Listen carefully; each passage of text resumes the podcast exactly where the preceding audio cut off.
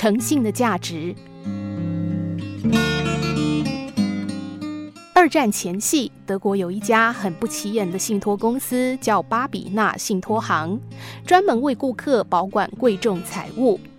战争爆发之后，人们纷纷把财物取走，四散逃难去了。老板也打点细软，逃之夭夭，只剩雇员西雅还在那里清点账目。一颗颗炸弹在信托行的附近炸响，西雅好像没听见一样。他清理完账目，发现一个叫做莱格的顾客还没有把东西取走。那是一颗价值五十亿马克的红宝石。西雅把宝石和所有托管档案放到一个小盒子里，然后带上所有的账目离开信托行。几天之后，战火将巴比纳信托行一带的区域范围夷为平地。西亚也为逃避战乱而四处奔走。但无论到哪儿，西亚都随身带着信托行的账目和那颗宝石。他觉得他还是巴比纳信托行的雇员，他要到战争结束，把账目和宝石送回信托行。战争终于结束了，西雅带着三个孩子回到柏林，可是巴比纳信托行老板已经在战乱中死去，信托行不复存在。但西雅仍然保管着账目和宝石，因为宝石是顾客委托保管的。顾客没有把宝石取走，他就得一直为顾客保管，守住信托行的信誉。多年过去，西雅没有找到工作，他带着三个孩子过着极其贫苦的生活。其实，当初委托信托行保管宝石的莱格也在战乱中死去。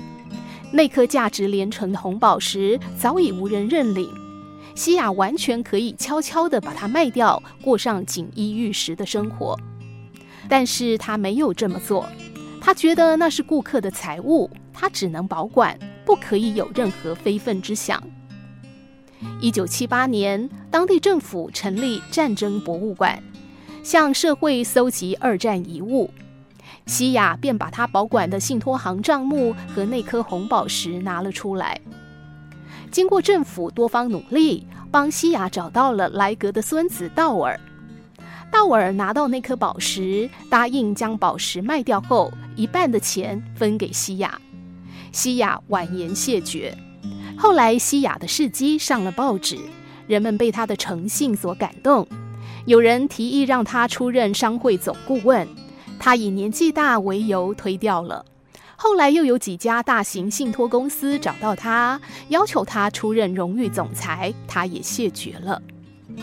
不久之后，西雅去世了，几家公司找到他的儿子克里斯，要求买断西雅的名字，命名为信托公司。克里斯难以抉择，就让几家公司竞标。最后，柏拉图信托公司以八十亿马克的天价取得了西雅的冠名权。许多人不解，说一个名字值那么多钱吗？柏拉图公司的总裁说，西雅已经不仅仅是一个人的名字，它代表的是一种企业精神，价值比宝石还高的诚信。花八十亿买到这样的荣誉，值得。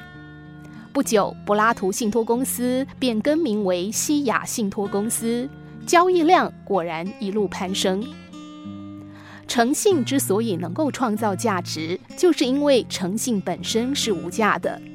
当你把诚信当成信仰和责任，你就赢得了人们的支持和信赖。